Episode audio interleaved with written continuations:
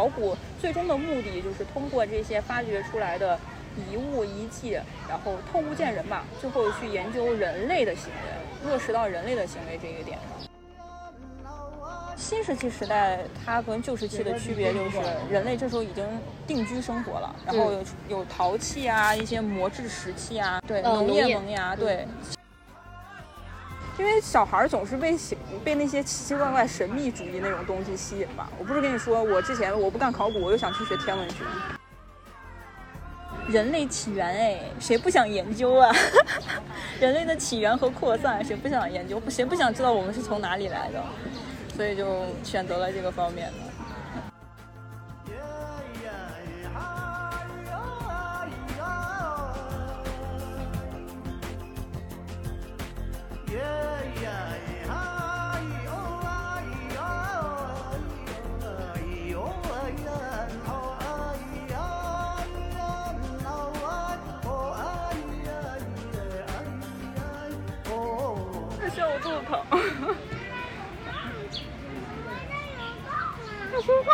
再等等等他说完了，他也想要加入这个野生记没关系，这样等待是没有尽头的。Hello，大家好，欢迎来到野生记者，我是邵松松。你是谁？啊！我是谁？完了，我觉得我们这期就是搞笑的是。欢迎大家来到邵松松辣评动物园，我是前方记者杜杜。我们俩现在在北京动物园，然后今天录这期节目的时候，恰逢六一儿童节，我就是没想到，本来我想我们俩一个无业游民，一个在读博士吧，生活比较自由，就可以找一个非工作日不是非周末的情况，然后把这节目录了。然后我们选了下周三，然后昨天前天我一看日历，下周三是六月一号，然后我想六月一号动物园里应该有很多小朋友。事实证明是的，我们现在就被我们的背后有很多小朋友在走，我们的前方也有很多小朋友在跑。两面夹击。对，然后本期节目，呃，请杜杜来聊一下关于干嘛？你看到了什么？没有，我只是我害怕一看见你的脸我就想笑，所以我不看你的脸。好，我们这期的节奏就是这样子的。我们为什么在北京动物园呢？因为杜杜的博士在北京动物园里读。什么东西？杜杜，你自己介绍一下你自己。我是在北京动物园对面的地方读的博士。对对对对，来，那会儿我可以恢复我的状态。我信，我信。嗯，嗯，我为什么想来？嗯，之前想来访问一下杜杜呢，是因为就突然在朋友圈发现这个人来了北京，然后我知道他是学考古的，我们是研究生语言班的同学，就是语言考不过有什么好处？你可以认识学各种学科的同学。然后，然后我就问。你干嘛来北京啊？他说他来北京读博士。我说好，在哪儿呢？他说在什么中科院古脊椎动物研究所。我说对了吗？又错了。嗯，你来，在中国科学院古脊椎动物与古人类研究所。中国科学院古脊椎动物古脊椎动物与古人类与古人类研究所。那你们研究挺广泛，就是人和动物都要研究。对，所里面研究方向很多。对，这是其一。其二呢，他跟我说他们的那个，哇，有个小朋友在我们后面跑呢。哦，我这期节目就是容易，就是我的注意力首先是很容易涣散。这你能不能录完就是就很快乐啊？能不能录完就是随缘？第三杯了还要吗？要啊，不不要了，要不要？不要了，谢谢。就这个呀。你觉得我们要重来，还是就这么走下去？这刚才是场外嘉宾。嗯，不，我说整体的。我都行，你不是说事不过三，现在已经五次了。真的吗？你在数是？你太过分了。是这样的，你已经你已经摆烂了，是吧我？已经摆烂了。这期的基调就是奇怪。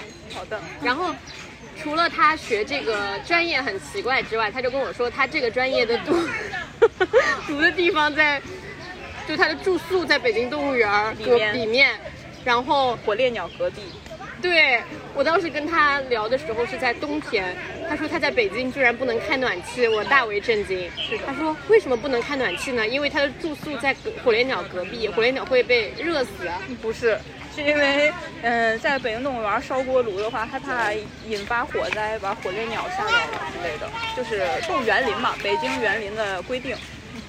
动物园林，对，北京园林它有一个机构，它就是规定动那些园区内不能烧锅炉嘛，不能有那种火的那种隐患存在。OK 所以就不能烧暖气，只能开空调。OK，也有可能是因为人类太多了，没有火烈鸟珍贵，所以就无所谓。反正就是你们的生存空间不重要，因为你住在火烈鸟隔壁，所以你在冬天的北京居然没有暖气。对，是的。然后，所以我就很想来北京动物园录这期播客，这应该也是我这个系列录的最后一期播客。从冬天到夏天。对我还做了蛮久的，然后能在动物园里录一期跟考古相关的，又应景又合适，一生难得一次的机会，因为我马上就不在北京了。嗯，然后，然后，然后，对，本期节目就是聊一下关于考古，然后，嗯，杜杜之前本科研究的方向你是啥来着？本科就是考古学，就是一个比较笼统的一个东西。然后硕士其实也是属于考古学一个笼统的一个范畴，但是我可能更喜欢其中一个方向，就是旧石器考古方向，所以我在博士的时候更具体的专业就选择了这个方向。那可以说我们本期聊的专业内容就是旧石器考古。对对，它是属于，嗯，考古如果按时代来算的话，旧石器考古应该属于最早期的一个考古，呃，一个考古呃一个时期了。所以说就属于是人类起源啊、演化呀，以及嗯，等吧，大脑突然卡住了。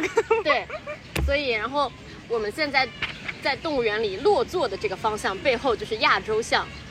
嗯，不你为什么皱眉头？没有，我就是表示倾听你继续。啊 OK，然后那个亚洲象，然后我们上一次上礼拜我来找他的时候，他就指着这个大象跟我说，就是活的对他没什么用，他需要的是骨架呀，动物的骨架呀，它那个什么骨骨头才有用。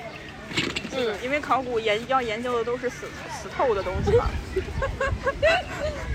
嗯，然后来聊聊你的博士生活，因为我最近去跟几个博士朋友聊的时候，大家都提到一个点，说其实博士是一份工作，它其实是一种工作的形式，同时因为它有收入，对，能够维持生计的收入，嗯，所以你可以先聊一下你在北京动物园里做博士是一种什么感觉。吓死我！我以为你要想聊一下我的收入。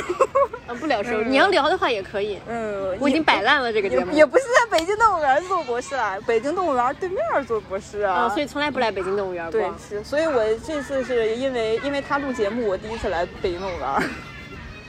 就是博士生活也没有什么，就是除非你的，就是你的工作时间可能会更加自由一些吧。嗯嗯，怎么？这也是我喜想要选择就是读博士的一个原因之一，因为我受不了那种比较呆板的那种固定的上班模式。然后我嗯博士生活的话，我自己就今天上头了，我就可以连续学好久，然后过两天我不想学了，我就可以摆烂两三天这种我觉得这也是我不工作的原因。是的，不如你读个博士，懂了吗？所以要求你，你可以读个博士。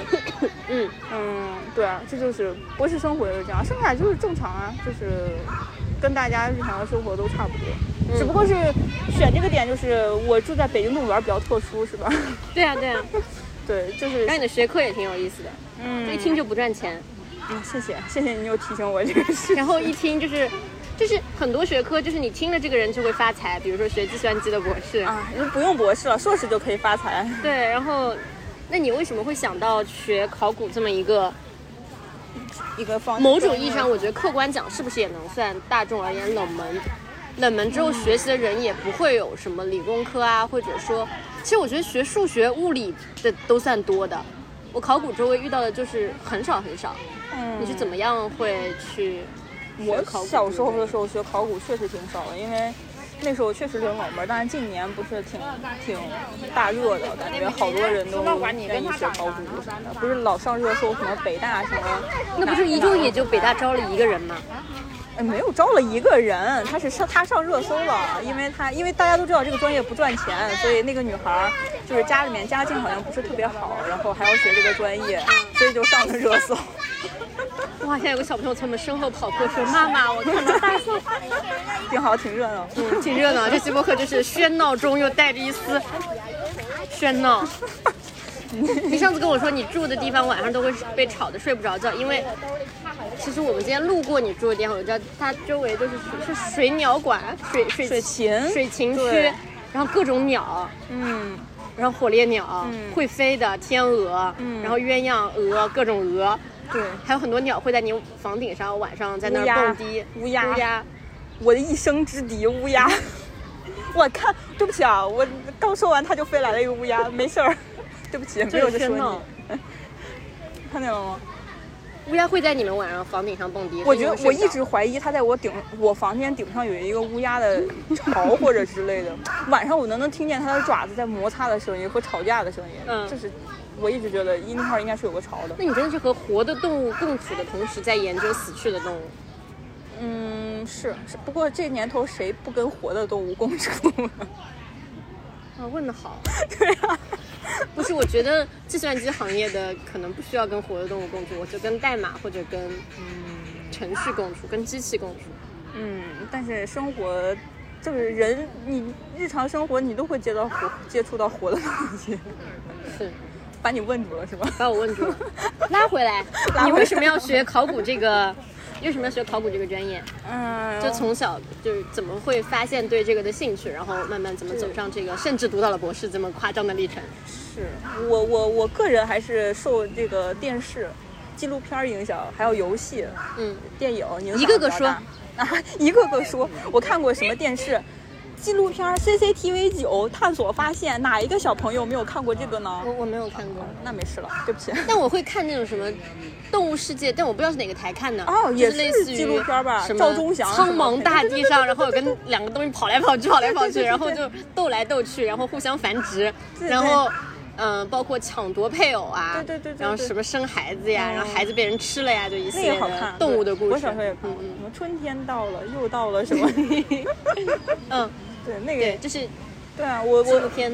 对纪录片儿，还有那种反正有那种奇奇怪怪的，就是介绍那种呃文物的书吧，这个有关。还有小时候就能读文物的书，你别是怕不是在逗我？小学啊，小学嘛，小学他探索发现出了好一一系列，还有考古中国，他那个书你都看啊？那书里面图片很多的，我觉得小朋友从小真的挺好感兴趣对，就是就是，因为小孩儿总是被喜被那些奇奇怪怪神秘主义那种东西吸引吧。我不是跟你说，我之前我不干考古，我又想去学天文学，但是我物理太差了，所以我就学了考古。哇，我也想学天文学，是啊我高中学过一段时间天文。这种，所以说是人在人类幼崽阶段总是会被这种神秘的这种看起来很高级的东西吸引到。嗯，我觉得可能是一种天然的吸引力。对对，嗯很可能是。嗯，所以就看你对这个热度的保持了吧。有些人就上了年纪之后又觉得这些无不靠谱或我要无所谓赚钱。对对对对对，我现在也挺想赚钱。我也想赚钱，谁不想赚钱？嗯，但是有些人就是你，你像我的话，其实我是上本科之后发现，它确实跟我小时候喜欢的那些东西是不太一样的。但是，嗯，相相较其他东西的话，我对这个还是保有一些兴趣的，嗯还是更保有一些兴趣。同时，我发现把它当成工作来做的话，我也不是很厌烦。不讨厌。对，不讨厌，这是最主主要的一个标准吧。嗯然后我就所以就一直坚持下去，就读了这个。嗯，介绍一下你的家乡，因为不是我问这个问题是有原因嘛？因为我知道是不是在陕西西安那个附近嘛，对，所以呃，我之前去西安玩的时候就发现。就有人有西安朋友跟我介绍说，西安是一个挖地铁随便挖挖都有一个墓的地方。对我觉得出生在一个到处都是地下都是古墓，或者这个城市本身历史很悠久的这个区域，对你有这个方面的影响。嗯，可能有吧。就是当你接触，就是你日常生活中有很多接触这种古迹啊或者是什么的话，可能会有原因。因为你想，当我们我们小时候其实去郊游或者是就是五一这种放假、嗯清明还有周六周天，就是去爬骊山，就是那骊山就是秦始皇陵，就是去爬那个。哦你们的对，就是嗯，那我们就是去西湖边，是啊，其实西湖也挺有历史文化底蕴的嘛。但是我但没有秦始皇陵这么这么。就因为我们那边叫什么咸阳原上，就是就是黄土原嘛，然后原上它会会全部都是那种一个一个小土包的话，那就是一个墓。你不能你不知道它是什么什么朝代，但它就是一个墓，很多都已经被盗掘了，就反正挺可惜的。所以你们五一什么扫就是踏青春游踏青都是去墓墓边踏青，嗯，反正就是去郊外逛逛，但郊外你就离不开墓这个东西。就怪不得，因为你上次跟我说你你小学的时候就和前后桌还不是同桌，就热烈讨论如何。啊、就是发掘乾陵啊，或者是秦始皇陵那。你说这么具体，你当时跟我直接说就是如何盗墓。啊，不不，不能用盗墓这个词。我我这辈子打死我可能也不可能用这个盗墓这个词否则我会被举报的。重新 对重新描述这个情，朋友们，这个词一定不能乱用啊，嗯嗯嗯，为什么不 突然开始知道呢？因为盗墓毕竟肯定是个违法活动啊。啊而且之前我会觉得它只是单纯的违法，你像。海外的它那种，我们去单博物馆那种的什么，你就看到那些中国文物，它有很多都是从国内里面，就是刚开始就是呃清末或者明初那种时候被盗被外国人盗过去的，或者是中国人自己把它盗过去的，其实很可惜。就是大大英博物馆有一个我忘了是什么壁画了，还是是个什么观音的还是什么的壁画？观音，嗯，对，它是在那个中国展最尽头的一个墙上，它你可以看到它上面有明显的切割痕迹，它是被切割了，切割到九块还是六块，然后带到英国的。它这种东西你是没有办法修复的，哪怕你把它再粘到一起，它肯定也不是最初的那个样子。嗯嗯嗯而且而且你像大英博物馆，它那种，嗯，怎么说？它中国展厅，我知道中国展厅它只是展了库房内的十分之一，嗯十分之一剩下十分之九，他们那边他们就光放在库房里面，他们受到的那些照顾什么的，而且都不够好不。够好，而且像书画这种东西，他可能有的人也不擅长，特别是英国人，他不擅长做这个东西的修复或者是保保养或者什么的，他有很多都发霉了，就是坏掉了在里面。哦，所以你说这番话的时候，感觉有点心疼，就你心疼那些文物。一个是这个心疼，另外一个就是就是真的有很多就是学考古的人，就是跟盗墓贼就是做斗争的过程中去世了，死掉了。这是这个年代发生的事情。嗯，上个世纪九十年代八九十年代有很多，你像什么有一个是北大的吧，一个老师，反正是他们当时是发发掘一个遗址，就是当时有很盗墓贼很猖獗，他们是有枪的。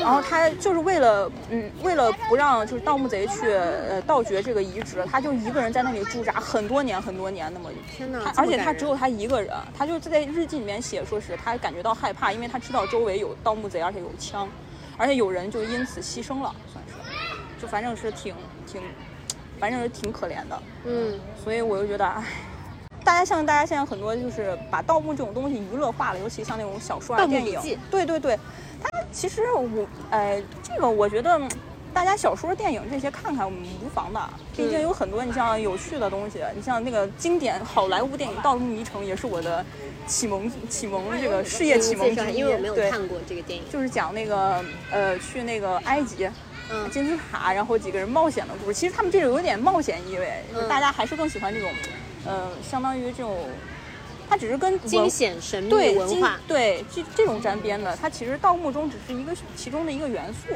嗯，它主要还是冒险为主。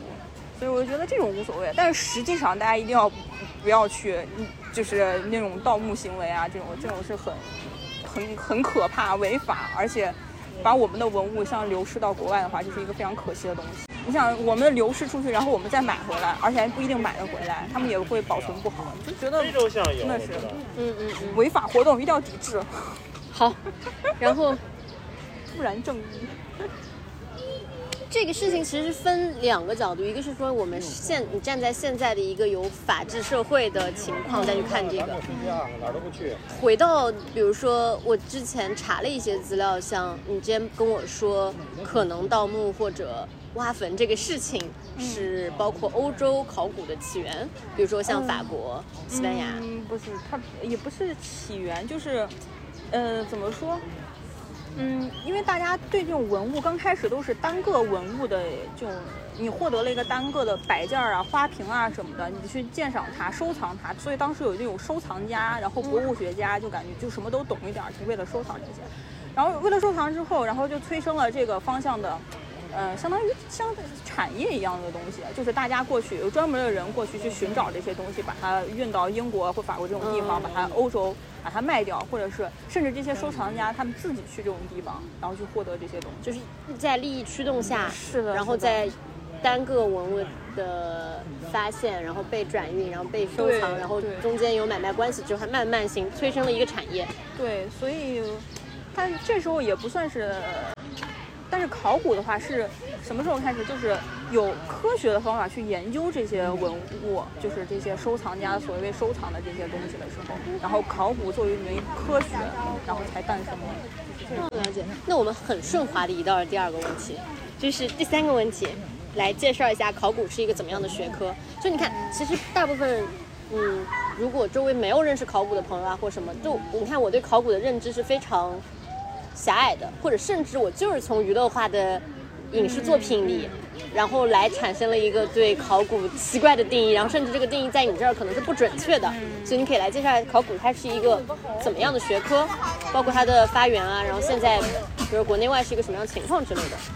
嗯，就是虽然呃大家就感觉给你做科普的时间到了啊，珍惜它。我考古其实就是，哎呀，小花，花落在了我们的访问纸上。其实也算是一门科学吧。虽然很多人大家都觉得不能清楚的界定它是自然科学还是社会科学，但是它，我觉得它其实两边都站，踩到那个边儿上。嗯。也不能分得特别清，但它确确实实有那种一有固那种怎么说固定，也不能说固定，就是科学的研究手段和方法去阐释那些呃遗存啊、文物啊、那些遗址啊、那些那些东西。但是考古最终的目的就是通过这些发掘出来的遗物遗迹，然后透物见人嘛，最后去研究人类的行为，落实到人类的行为这一点上。所以，嗯，对，所以我们从本科上到现在，大家老师都在都在说什么是考古？考古就是透物见人，透物见人，对，就借一个物品去了解人类的行为，对对对，去研究，就等于说研究它背后的一些故事，它是怎么诞生的，人类用它干了些什么呀？然后它当时使用的环境是什么呀？就复原这一系列。所以就是我呃，我研究就是，比如说，嗯，我研究是动物考古方向的话，嗯嗯，它跟古生物有什么最大的区别？就是它考古学会落实到人身上，我们会研究跟人类相关的动物骨骼的那些呃动物骨骼遗存，但是古生物的话，它不一定是跟人类相关的，它可能具体的我们可以放在下个部分聊。那。就像我们去说，如果研究一个什么学科，像哲学啊什么，一追溯就追溯到什么亚里士多德了。那考古它作为一个嗯现代化的学科而言，它大概是什么时候就产生这个？什么时候？就我现在我现在想问的就是它的一个起源。嗯，它起源应该就是呃文物，是文物收藏。那种研究的时候，刚开始最初他们就是一些收藏家收藏了大把的那种文物，然后建立一些博物馆，相当于那种展览馆一类的东西。然后最后他们觉得，因为你收藏，你肯定要研究它，然后他们就去研究这些东西。比如说，刚开始那个是类型是谁谁来着？我忘了那个人。呃，怎么研究？哪国人啊？英国的吧，好像。OK，我忘了他名字。然后就是把那些文物最初分类，比如说是。是他最先建立的这个呃时间轴上的这个文呃考古学研究手段，比如说就是刚开始是石器时代，然后是青铜时代、铁器时代，他就刚开始建立了这个这一个时间轴，然后把文物分类了，然后从此就是。就是开更细节的去研究。哇，那这个前前提也是不是英国从各个地方掠夺了很多很多东西之后，就首先你得有那么个货，就现在好，我现在手上有两百件珍宝，于是我可以通过一种有组织的分析的理性的行为，试图把它们排排坐，说哎那个是青铜时代，这个是。我觉得很有可能，他们就是因为有你要首先有很很好的那种底蕴，或者是嗯考古材料那个积累，你才能就你首先得有这个物，你有这个材料。对你像中国的话，它有积累，但是中国一直是处在那种历史学或者金石学，就是金石学就是属于那种古代的明代啊或者士大夫什么的，他获得一个呃什么青铜器，周代的或者什么时代的那种青铜器，然后他根据青铜器上面的铭文去考证。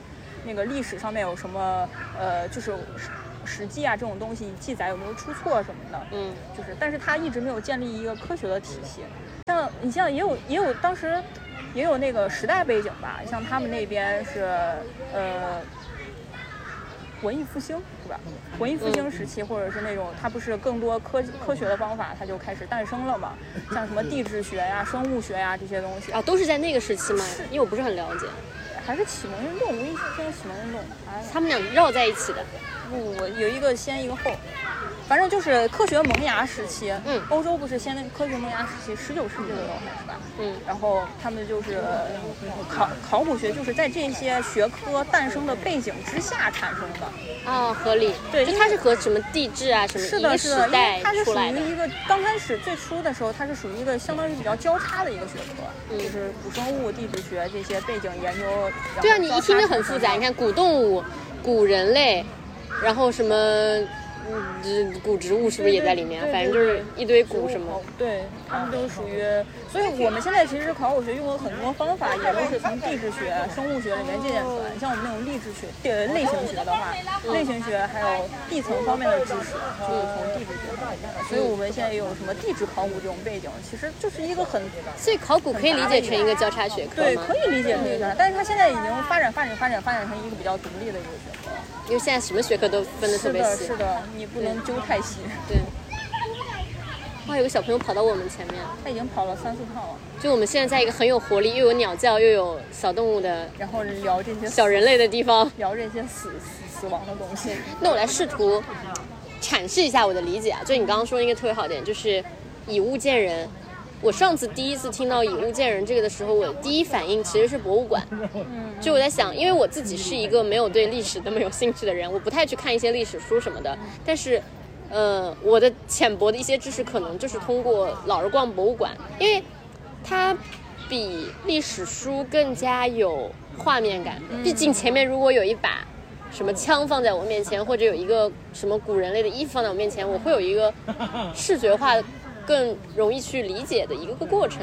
所以它就借由一个物体，也是我觉得博物馆逛博物馆的过程也是借由一个物体，然后去了解某一段历史。对，就是博物馆展览上面方面的一些知识，就是跟你要跟观众产生一种互动性，让你所以博物馆学跟考古就在你刚刚定义的范畴里是其有一实是不定交叉太一样，不一样。对，尤其近几年就是刚开始的话，考古出身的人很多就去做博物馆，但是最近不是博物馆学这个学科占就是逐渐从考古里面分出来了，因为它需要更专业的知识去研究，比如说观众心理学这种。策展，对策展、观众心理学，然后多媒体交互什么什么，他们这种其实还是挺不一样，很很不一样的跟考古。那你们的研究就研究到后面，如果你纯考古方向，对你比如说获得你假如有一个石刀，我们就是考古，就是把它从地里发掘出来，发掘出来，然后研究它它的打制过程，研究它背后人是怎么使用的，嗯然后把它这些都研究透了之后，然后把假如它现在要放到博物馆里了，然后把它放在博物馆展览，现在需要告诉。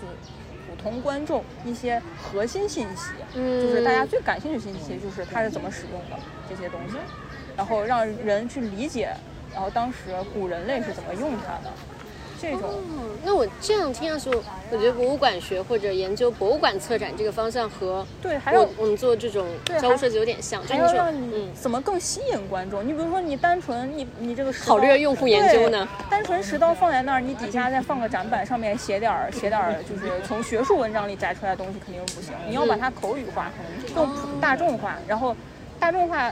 然后那大众化的信息放在这个展板上，但是只有一个展板和一个石刀放在这儿，你会觉得很无聊。所以很多博物馆就在布一个景，然后布一个古人类拿着这个石刀，然后屠宰呀或者什么的这个场景，然后这就是让观众更容易接受它，而且更觉得有趣嘛。博物馆它其实是一个教育场所，啊，OK，对它的性质是一个教育场所，就让小朋友啊、普通人啊，就是更能理解这些文物背后的这些信息。对，就把干巴巴的，比如说，对。谁现在你上次给我一篇考古论文，我只看了一篇，剩下一篇我就看不下去。我我有这个动力，我觉得哎，我今天要来跟杜杜聊一下，我要学习点知识才有货跟人家沟通，但我看不下去。太长了，八十多页的考古论文，所以可能博物馆也是起到这样一个作用。对。于普通人，我们这种普通人而言，还有一个就把知识相当于被咀嚼了一遍，用一种可更被吸收的方式呈现出来。对，所以这叫科普嘛，科学普及嘛。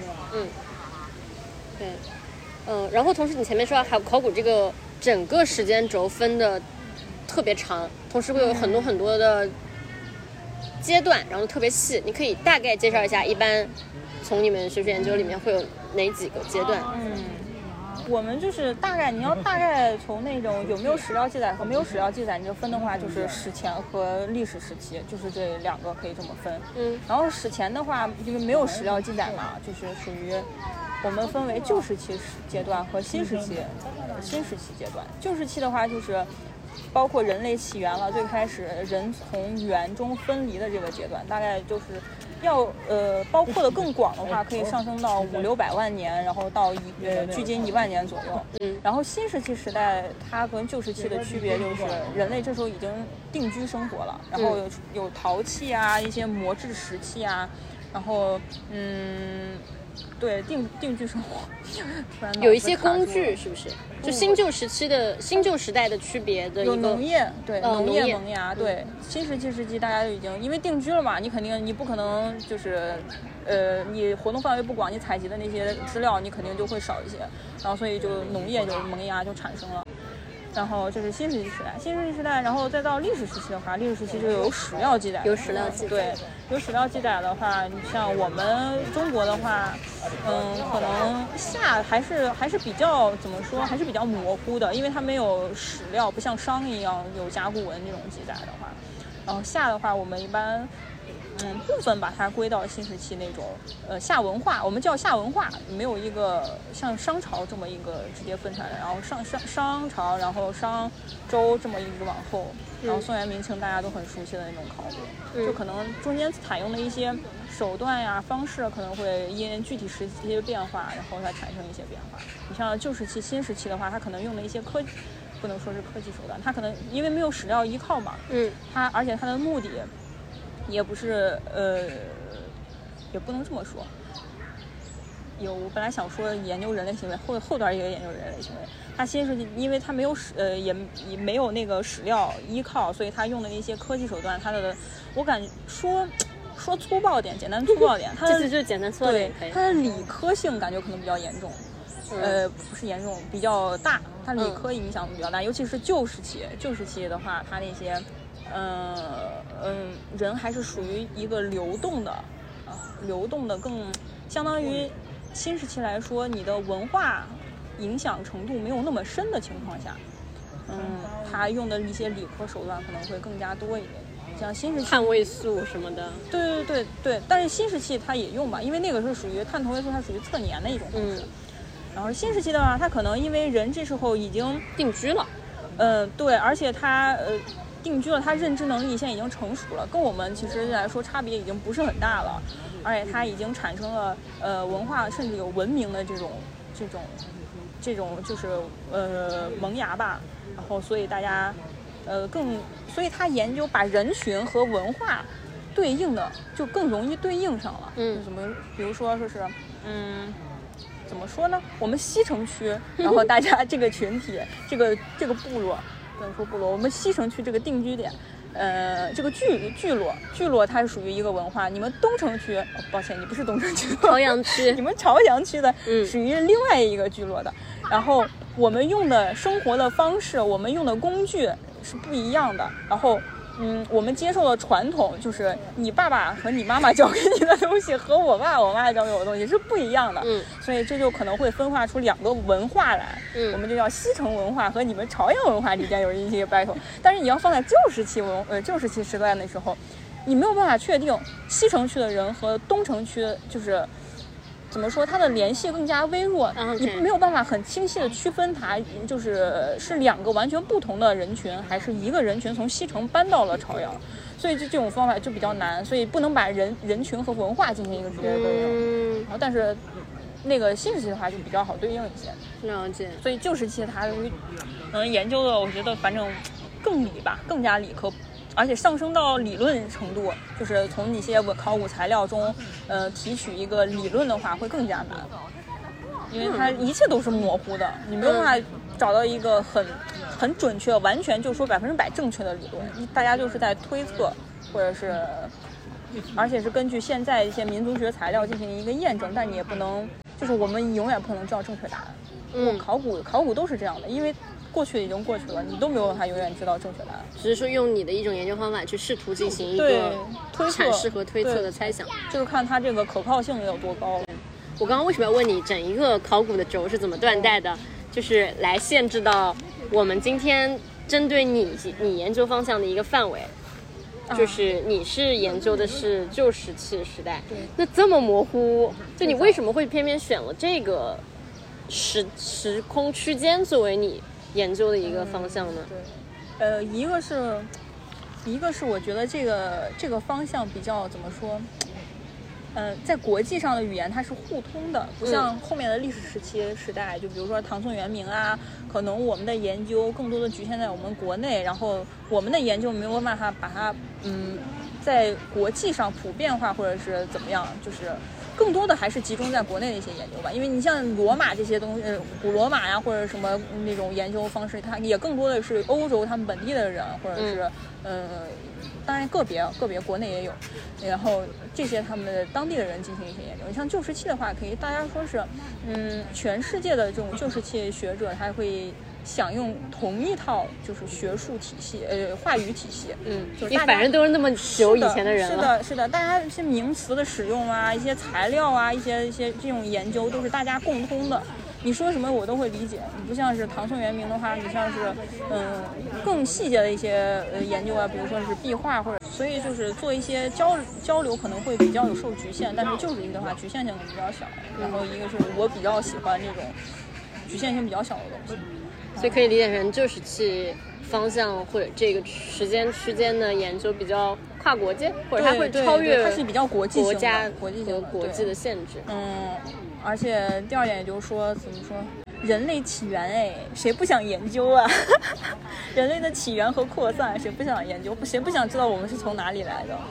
所以就选择了这个方面的。哦，这个点很有意思，就是。就谁不想研究的这个点，就像小朋友对于这个东西，我我作为小朋友的时候，我很好奇一样，是啊但是我不会想去研究它，哎，为什么？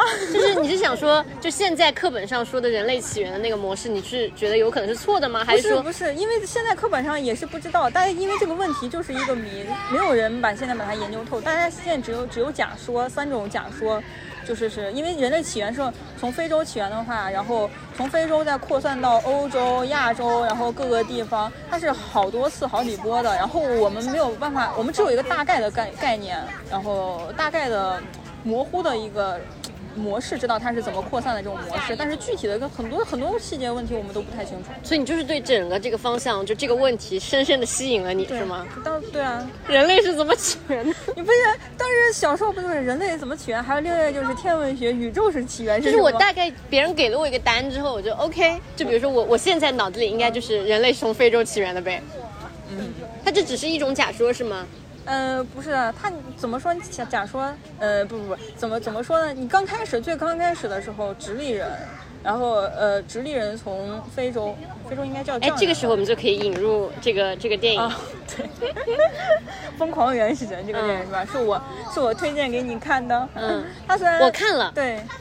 其实我觉得作为一个故事或者作为作为一个动画片来说，我不会对它评特别高的分。就小朋友的那种动画片了，就是一个经典的，是是梦工厂还是迪士尼，反正就是一个经典的梦工厂这样出来的一个合家欢的动画片。但是因为你是说我可以借这个电影了解一下考古学，我是从考古学这个视角去看这个电影的时候，我会觉得很有意思。对。你要给大家简述一下这个故事大概讲了一个什么东西吗？它是属于人类，就怎么说现代人扩散的那个，也说大了点儿，就是第二次人类扩散的那种情况，就是现代人，就我们我们嗯现在从非洲怎么扩散到分分布到世界各地的。嗯，你想，它它《疯狂原始人》它里面讲的也比较有意思，就是现代人当时当时现代人扩散的那个背景之下，不光有现代人在活活动，欧洲还有尼安德特人在活动，亚洲这边还有亚洲和欧洲。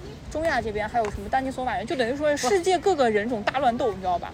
就那个时期是吗？疯狂原始人它对位于的这个时期。对，疯狂原始人那个时期就是世界各个人种大乱斗。你看当时看那个《疯狂原始人》那个电影里面，就是他最起码他很考究，就是有有就是科学性比较强。哎，我先来补充一个点，给大家大概描述一下这个故事。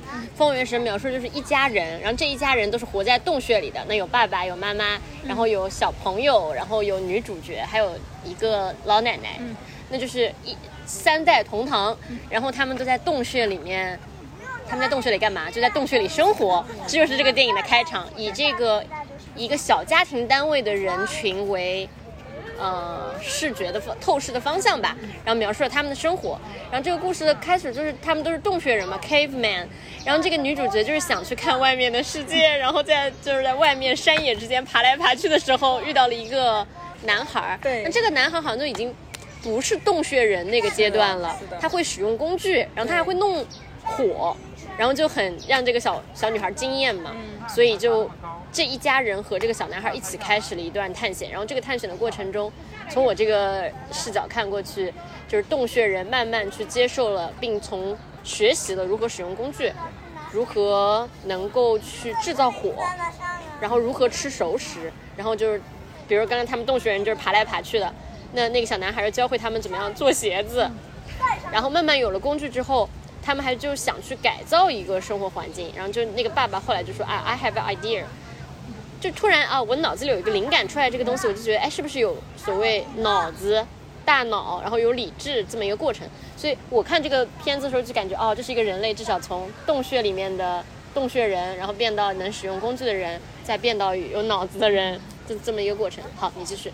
他其实也不是大致上大差不差，你可以看出来他们俩是两拨人，对吧？但是他两波他应该是影射的应该是不同的人种。比如说你刚刚说那个比较原始的那个人，他可能就是泥人，他也不是不不会使用工具，他只是说是、哦对，相当于现代人来说，他可能会有一些区别嘛。像现代人的话，你像他那个男孩儿的话，他就会，呃，更熟练的用火呀，会有一些装饰品呀，或者怎么怎么样。像泥人的话，他可能，呃，当然那个动画里面可能也有一些不太不是完全正确的地方，嗯尤其是近年我们的研究就是发现更多更多的证据会。嗯跟那个动画里面可能不太相不太一样，但是又可以看出，就是两拨人马相遇，就是相发展到不同阶段的两拨人马相遇了。是的，你像像是尼安德特人，他主要是在欧洲活动；像现代人的话，他从非洲起源，然后他可能，但是现代人完全占据非洲的话，是在很晚的一个时代了。但是就，嗯、刚开始人们都认为就是在研究说是现代人为什么要被称为现代人，他因为有一些现代性，呃，现代性行为、现代行为，比如说一些，嗯，用装饰品呀，然后捕一些小型的那些，呃。小型的动物啊，吃海鲜啊，然后还有一些就是有一些呃，有一些怎么说艺术创作啊、然后埋葬啊或者什么这些。啊，那片子里也有，就是比如说用海星，然后海螺，然后包括他在洞穴里面画画，就是那个算艺术创作吗？对，嗯，对。然后刚开始认为这个只有现代人有，然后尼安德特人是没有这个东西的。然后做过研究发现，就是考古发掘呀什么，发现一些尼安德特人也有这些行为，就比如说在洞穴里面那些岩画啊什么他们也有这种样的行为。然后甚至还有可能一些埋葬啊，或者是这这这些，就是以前认为是现代人才有的行为。然后他们就后来把这个现现代行为就改成了行为现代性，意思 就是换了个概念，就可以包容更多的人种 OK，我懂对了，它就是学术上是的扩容了一下。对对，扩容了一下。然后，嗯，但是其实还是有很多不一样的东西。比如说现代人的话，他可能会更多的利用海鲜，海鲜这个资源非常重要。就是虽然它就是加入人的食谱，它是在一个很晚的一个阶段，比如说好像是距今十万年、十一万年左右吧，才嗯加入人的食谱。因为以前最开始的时候，人都是吃一些大型哺乳动物啊。呃，你给我想，什么叫距今十一万年才那个那个还算在什么史前或者你的那个新石器的范畴？对，它是属于旧石器时代，但是哦，那个旧石器时代人就会吃海鲜啦。，对对对，很神奇，很神奇。而且吃海鲜这个东西对你的大脑很有作用，而对你的为什么是有什么维他命吗？不，它好像是有一些，比如说人，这个我也不是了解的特别清楚啊我只是看过一，些文章。本期节目仅代表我们我们已有的知识范围。对，是的。然后就说是人的有一部分神经，它会它会要求很刁钻，需要一些特殊的营养，才可以去怎么说，就可以说是像开灯一样，叭就给你打开这个、这个功能。然后海鲜就是一个其中的。那怪不得小孩要吃鱼油。是的，吃鱼你才会聪明，这就是为什么说哦是真的是吗？吃鱼油才会聪明。对对对，那我去吃一点鱼油来得及吗？对，来不及了。来得 及。继续。然后，然后就像呃，现代人这时候在南非那个地区，大家发发现就是，距今十一万年左右，现代人开始利用这些海鲜。然后你要知道为什么知道海鲜利用海鲜这件事情，就是代表你的认知，你的认知能力上升了，因为你。不是简单的我在海滩上捡个贝壳，然后我吃掉了，这就叫利用海海呃海洋资源。它是要根据呃，怎么说？潮汐、阴历，然后这些循环变化，比如说今天什么时候潮涨，什么时候潮退，有大潮有小潮，然后大潮来的时候，它呃来上的高的话，它肯定退的也远，这样你就可以获得更深地区的一些资源。比如说你刚在海滩上，海滩上你就只能捡一些海带啊什么的，但是你越往海洋深处走的话，它的资源肯定会更丰富。这些必须要在你的潮水退得很远的时候，你才能获得它。嗯，所以它是需要。需要有一个判断力的了解，对，而且它，你只是单纯的把海鲜加入你的食谱，然后同时你还吃了大型哺乳动物，然后跟你完全依靠这个海鲜，你的那个脑子的能力又是又是一个不同。所以说是，现代人在距今十万十一万年左右，在就是在非洲他已经开始利用这个东西了。但是同时期很很很神奇的是，在欧洲的尼安德特人，他有吃海鲜的迹象，但是他不会那种系统性的利用那种海。等一会儿，是不是这个地方起码有两层？第一层就是说我作为一个原始人哈，我要能够吃到一些深处的海鲜，就已经说明了我有一种有计划的、有规划的去获取它的能力。它有一定的范围，就是呃规定，比如说是你必须要怎么说，呃 regular 那种形式去获得它，就是你根据那个潮汐的规则，你自己人类能够感知到并且去运用这个 regular 这件事情。对对，你要有这种 regular 的这种。然后第二层是怎么吃？嗯，第二层怎么吃？它可以生吃啊，这种是无所谓，也有用火，这种无所谓。但是更多就是总是系统的利用它，就是你不是只是捡起来把它吃了。这个什么叫系统利用？吃完还得把那个壳做点。不是啊，就是根据潮汐嘛。嗯，根据潮汐，你你这个这个时候有贝壳了，然后你夸采一堆，然后你知道过几天没有贝壳了，你就不去，然后过几天有了，你夸再过去采一堆。对，你知道它那个规律，你跟并且根据这个规律来会获得资源，然后我们就叫系统性利用，或者甚至是适应这个环境，这才叫你适应这个环境。比如说现在人类打鱼季就是这样，因为我们适应环境了，我们知道什么时候有鱼，什么时候没有鱼。哇，这个这个观点好。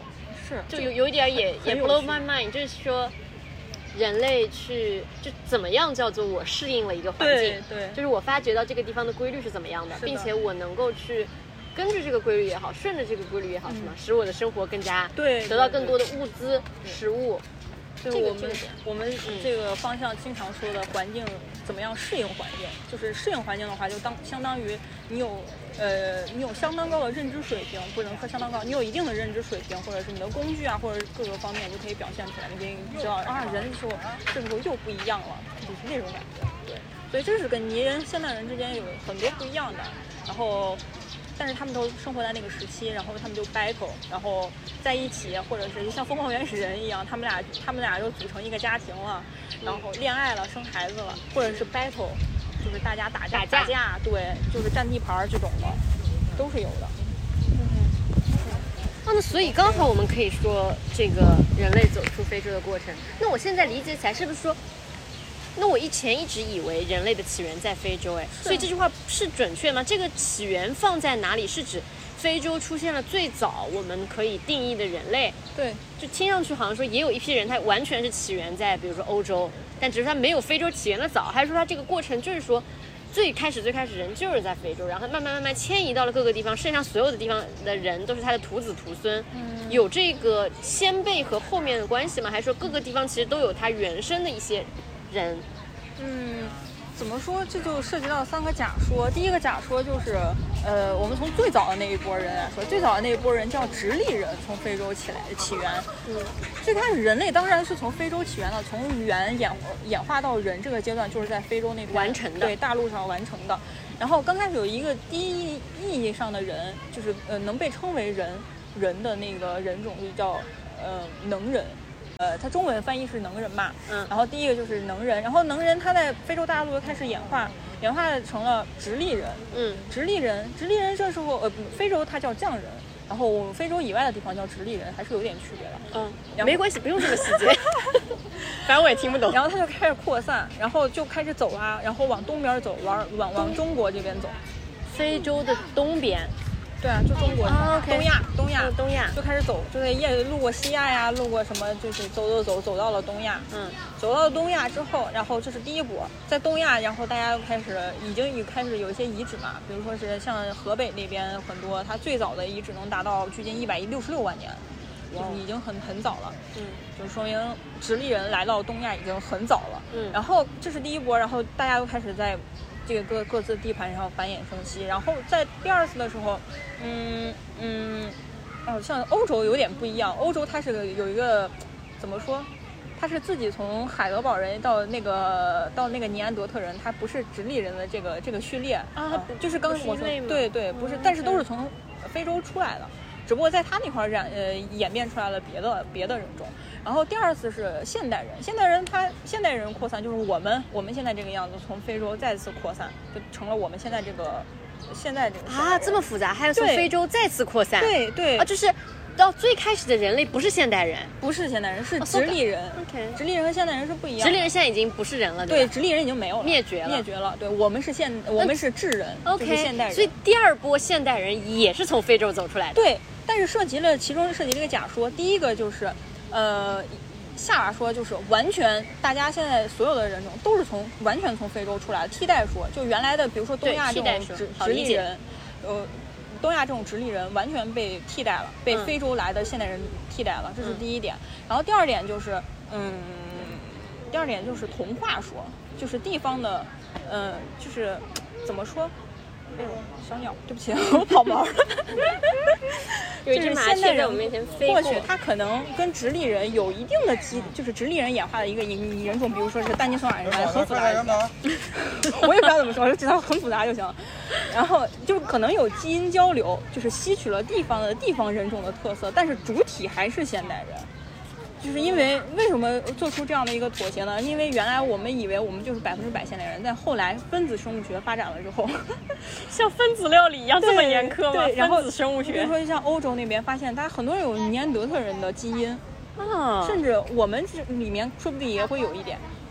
就是现代人和什么直立人进行交配是吗？嗯，但是中国，嗯，中国不清楚有没有这个交配，因为中国很难发展出来，就是，呃，怎么说，分子分子生物学很难做，就是年代比较早了，因为中国的化石保存或者是怎么样，就是原材料不够好对对对，不不够不够好，可能不太好做。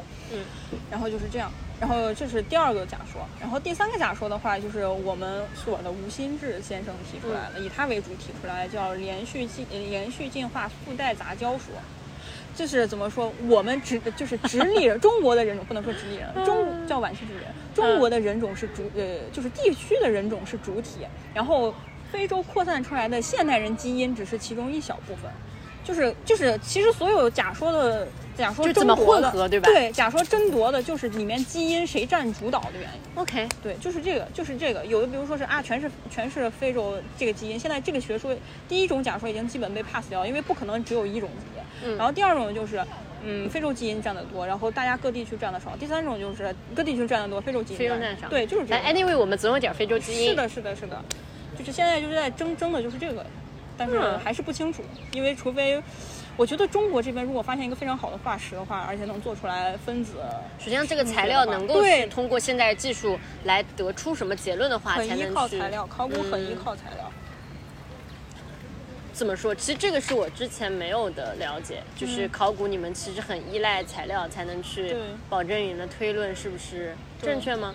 呃，肯定是弥补推论中的空白啊，或者是甚至是颠覆你原原先的推论都是有可能的。因为你，你当你下这个定论的时候，你是根据现有材料来确定的。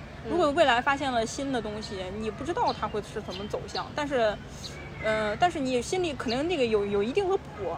但是嗯你未来有什么样新材料的话，可能会填补中间一些，比如说是空白的一些东西，比如说是刚才的那种人类人类扩散假说那三个假说，你未来发现新的材料的话，可能就会填补，会更支持哪一种假说，就会这种，或者甚至是推翻哪一种假说，就是这种道理。就是回到那个前面那个四个字，还是要以物来。对，所以有时候哎，真的就是运气，有的人就是运气贼好，就能挖出来特别好的材料。然后他就可以出一篇特别好的论文。是的，是的，哎，羡慕，我也想这样。是，那那还得因地制宜呢。你觉得你在国内能挖出啥呢？嗯，那不一定，万一呢？万一我哪天挖出来？这个是你得一定得你亲自去挖吗？还是？呃，我们会雇民工，工地上会雇民工。啊，所以这个就是你传说中的下工地嘛？对对对对对，下田野工地有的，嗯就是。但是更细节的东西肯定是我们比较专业的人来。现在是你要像挖一些大范围的，你把这个表土去掉啊或者什么的，肯定是民民工来嘛。嗯，就你之前跟我说，嗯，比如说从本科到博士的这么一个过程中，肯定是不断的在做一个人群的筛选，就可能本科学这个专业人，研究生就不想读了，什么什么的。嗯对，然后你说过一个点，就是其实下工地是检验这个人到底发现自己喜不喜欢考古学的一个点。是的。你能描出来这个东西吗？我觉得也有可能是我们那时候，呃就你就仅代表你个人 个人观点就行。对，因为我们那时候考古学当时没有像现在资助的这么资助的这么好嘛。现在反而考古资助变多了。当然啦，因为国家是在大力发展考古学的嘛。我不知道，你不知道啊？那我这个播客是赶上什么潮流吗？真的是赶上了，真的是，说不定为什么？为什么？为什么能够就是为什么要大力发展考古学啊？嗯、就是更多的，嗯、怎么说？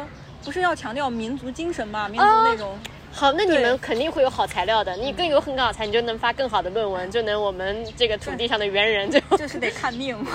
了解。对，像我们当时的话，工地条件不是特别好，下工地苦吗？苦啊，我们就住在村哦，里补充一下，下工地其实就是算 field study 的，就田野算田 field study，但是嗯长期的。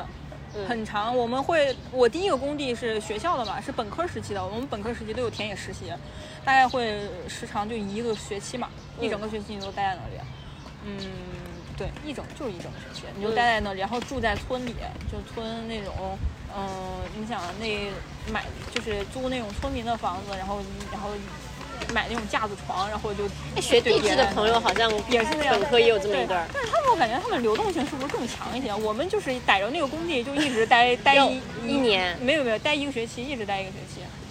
然后我嗯当中那种什么卫生条件、水啊、厕所啊，反正都不是特别好对，我们去去去野外了。你第一次下工地是在哪儿？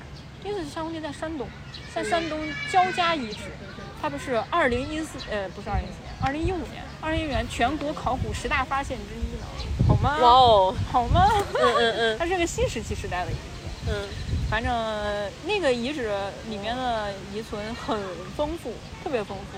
像我们我挖的是属于在南区，我们当时分一个北区一个南区，南区它可能是更有身份或者是更有财富力量的人埋葬的一个区域。它其实是呃，因为是根据地层挖的话，它会分好几个时期。刚开始它可能这个呃我们挖那个房子的结构柱洞，它可能是一作为一个居住区使用的，然后再挖到最底下的时候，它是作为一个墓葬区来使用的，就很多。权贵有身份的人都埋在那里。哎，这个地方有一个很好，就是我自己想问吧，嗯这个有身份的人埋在哪里？然后这种分东南西北这件事情是全世界统一的吗？嗯，是这个时候不一定。我这个时候我感觉问了个怪问题。对，我觉我觉得有可能，有可能。但是这个这个是新石器时代的话，它可能会形成一种传统，或者因为它已经开始贫富分化了嘛。像它北北区的话，他们当时就是一些比较穷的人，因为他们的随葬品只有一些陶罐儿、普通的小陶罐儿什么的。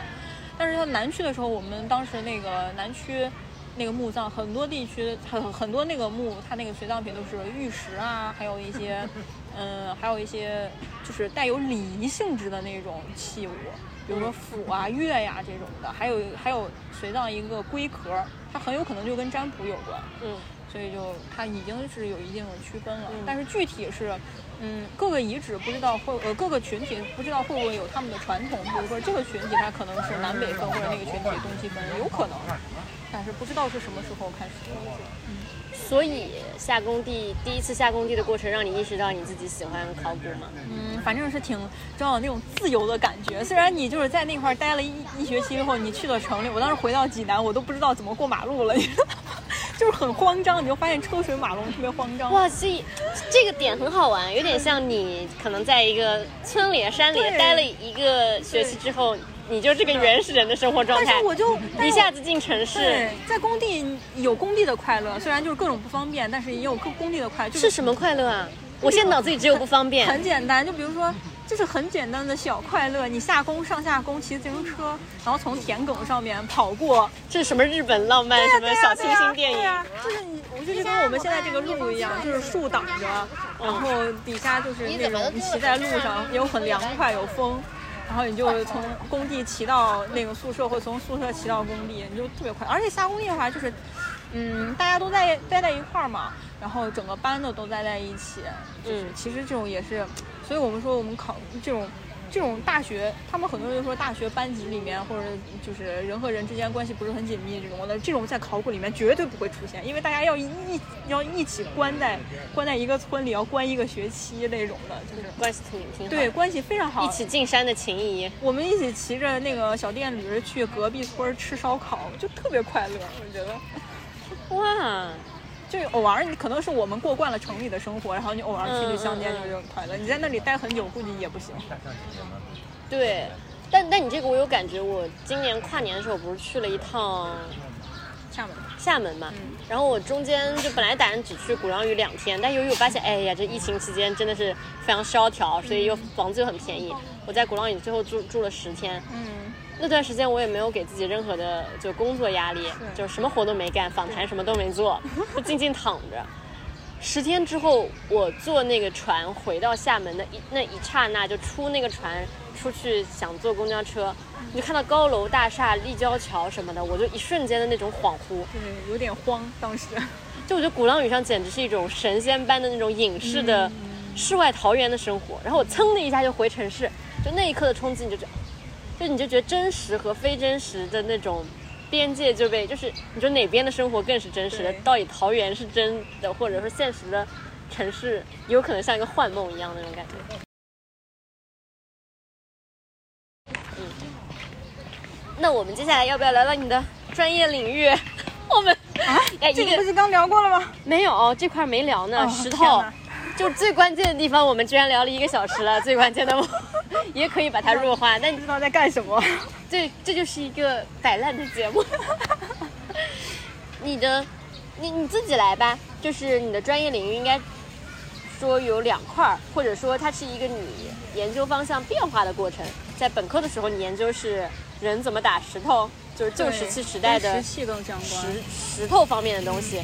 然后随着你的研究生，包括现在在动物园的博士阶段，就会跟动物比较相关。对虽然这里面没有什么因果关系啊，但是就是会有这么两块，看你想怎么讲吧。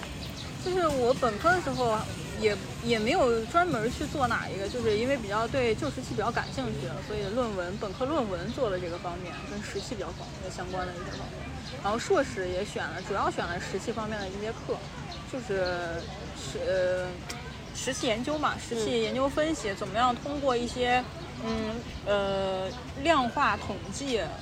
定性和定量相结合的一个手段，研究这些石制品，比如说石，就我刚刚说的什么石刀啊、石斧啊、石镐啊，还有一些简单的小石片儿啊，什么这些东西，石盒，然后去研究背后的一些人类的行为、你的认知能力、你的演化程度什么的。然后在博士的时候，我其实硕士的时候我就开始转了，我到那个。硕士毕业论文的时候，我做的是跟已经开始跟动物埋藏比较相关的一些东西了。嗯然后就是通过，嗯、动呃考古遗址里面堆积的一些动物骨骼去研究人怎么样，就刚提的怎么样适应环境，怎么样获从环境中获取资源，嗯然后怎么样呃怎么样汲从这些东西汲取多少营养啊，或者是什么，或者是怎么样去呃狩猎、采集、呃狩猎啊，或者是怎么样消耗这些肉，都是都是都是我的研究范围。嗯，然后就是总而言之，就是人怎么吃这些东西。说这么大串儿就是怎么吃。怎么吃？对，其实这个这也挺，那你还说说石头吧？那我问你几个问题吧。嗯，就是，所以你最开始是基于个人的兴趣，对那些天哪旧石器的石头产生了兴趣。对对，你为什么觉得那些石头好玩啊？你看我的这匪夷所思的目光。我就动物我还能理。解，然后你说人怎么吃动物很好玩这件事情，哎，我也试图能理解。对，你就天然对那些旧石器的石头们，因为旧石器考古研究的话，你的主力，你大头还是研究那些东西，石制品嘛。因为石制品是你旧石器这些遗址中里面保存相对比较完整的，而且嗯更直观的一种显示出来你人类一些行为啊，或者什么。因为工具嘛，人和工具，你这从人类诞生开始就分不开啊。我们现在干什么也都是用工具嘛。刚开始所以人起源的时候，人演化的过程中用工具，通过这个工具，你可以看，就是了解到很多人他脑子里想什么，他怎么样举个例子，嗯，就是比如说你用手机，你用这个例子这么现实的吗？这个时空穿梭，想想啊，比如说你就你看我那天那用个石头来举例子行吗？，比如说嗯你看我那个首府那篇文章，我看了，他刚开始那个首府他做的那么糙，他就是用来就是掘掘这些挖挖地里面的植物啊，或者是砸砸骨头啊什么的，更倾向于工具化的工具。对它后面的时候，它那个工具，它那个呃石斧，它是不是就更加精致、嗯更加削薄，甚至有的你薄到你不知道它能用来干啥，或者是精细到你不知道用来干啥，嗯。就是完全是这种浑然天，感觉像是怎么说，就是工艺品或者精美的对对，有点像工艺品的那种程度了。你说它那个它实用，甚至有一些实用功能你在里面推测不出来，它就是可能更有象征意义了。嗯，有很多推测，比如说这是什么，呃你靠这个来获取那些呃繁衍的繁衍的权利啊，就比如说我这个石制品，我这个石石石斧，呃不是石斧你，送给我就嫁给你。我打得好啊，哦我打得好，就跟现在一样，有钱呀。OK 对啊，谁不喜欢富婆啊，是吧？OK。就这种，你的竞争力就会更强。然后就是我打得好，我这个人手艺强，它彰显了我的一个哪了一方面的优势，比别的原始人厉害。对，比如说你的脑子厉害，你我脑子厉害。对你的控制技巧厉害，你这个人，对啊，你这个人，你你因为你打制好打制的好的工具，它可能效率会更高。就是你比如说，嗯、一个人一个人家里面只有一只有一只有一个那个什么呃手斧，另一个人嗯家里面有一把铁铲，你说你你觉得哪个人生产力会更强？肯定是铁铲。嗯他有的人他就是手斧，当他做到一定程度的话，你就能反映出来这个人很他已经很多方对已经很不一样了，跟最初的那个原始那个状态。觉得石头是在研究旧石器或者新石器这个这是主主力军，主力军，它是其实是一个，哎，就你刚刚说那个以物见人，它是一个物品的一个故事线，然后它去。呃，串起了大家在这个大陆上迁徙的过程中，人的行为的变化也好啊，对思想的变化也好，嗯，对对，因为我们现在为什么根据它，是因为我们现在只能，这怎么说？说极端点，就是我们最多只能获得这些石头，还有动物骨头，这是另外一回事儿。像供人类的工具的话，我们现在遗址中留存下来就是，别人在那儿笑，挺好的，就是食腐，就是 对，就只能获得这些石头。你像最初，假如人有一些木质工具或者是那些骨质工具，它有可能保留不下来。如果很早很早的话它可能就腐烂了或者什么其他程度，它保留不下来。我们也不知道它当时用的是什么，只有石头能保留保留保留下来，而且保留的很好，嗯所以我们就以它为主要研究对象。人类的快乐真简单。他在和小朋友玩耍，不知道和人类幼崽快乐的玩耍。所以就是说，所以我觉得对我来说，如果我不跟一个专门学考古专业的人来聊石旧石器的石头的话，我不会知道这个就是石头，它不不仅是就是它物品层面的，还会就是上升到人类行为或者人类认知的抽象层面的，这才是研究的主要目。的。对，研究的是人，不是研究的，不是为了只是单纯地说对比这个石头跟哪个石头不一样。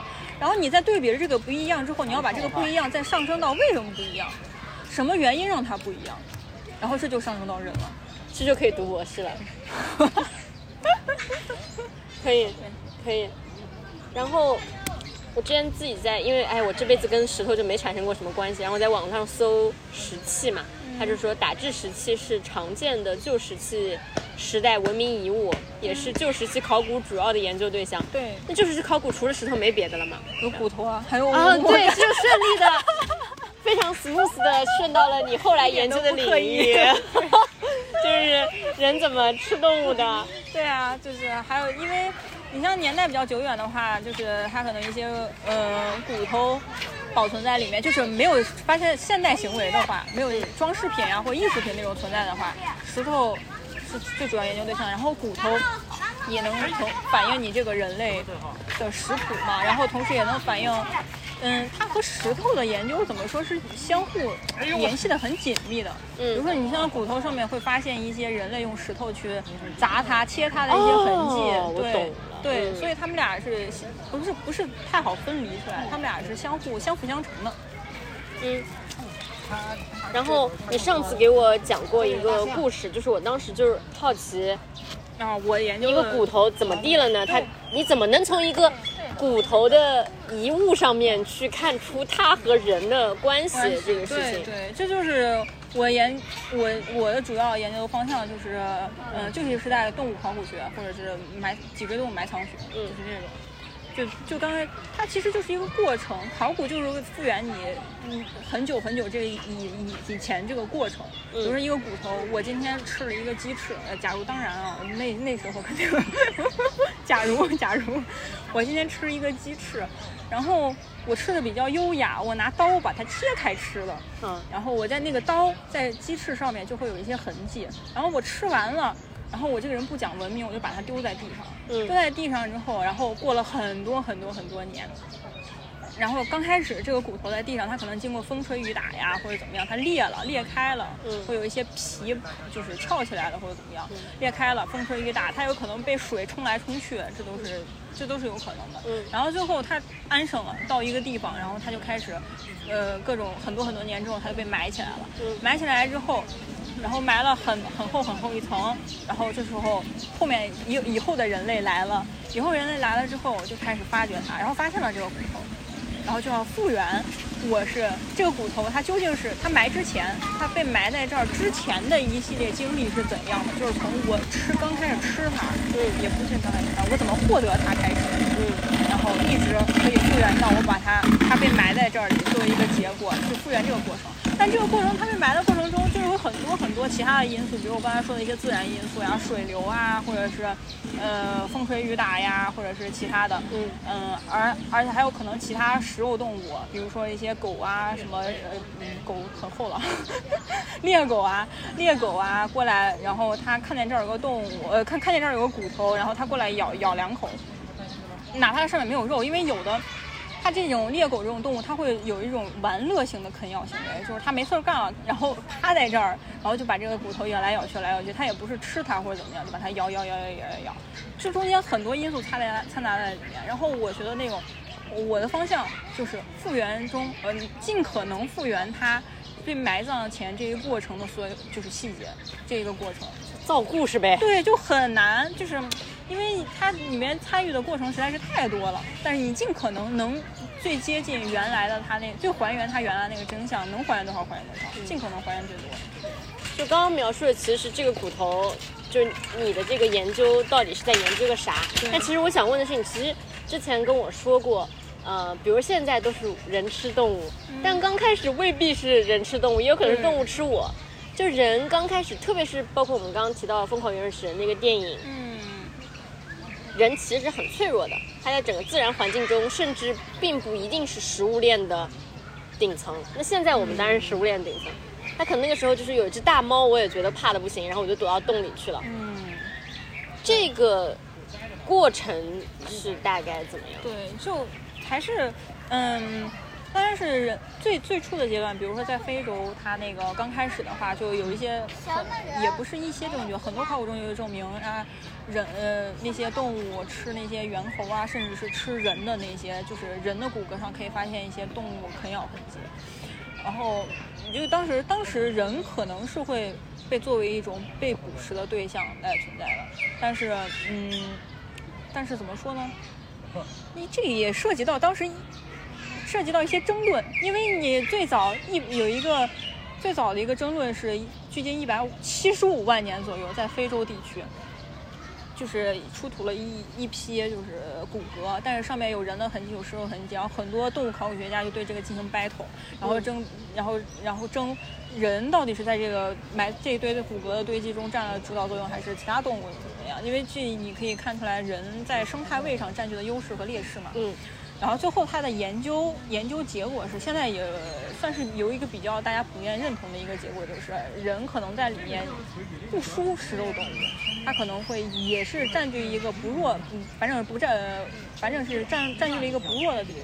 平等的竞争关系。也不能说是完全平等，但是你不能你不能否认这是一种偶然，还是一种普遍现象。你你不能确定它是一种普遍。我天呐，你对学考古的人好难哦。是因为它很多都是薛定谔的那种感觉。嗯，就是我正着说也可以，反着说也可以，我假设 A 也可以，方向但是这个一百七十五万年，这个是比较确定的，普遍认为就是人在中反人在其中，反正占占据了一些优势地位。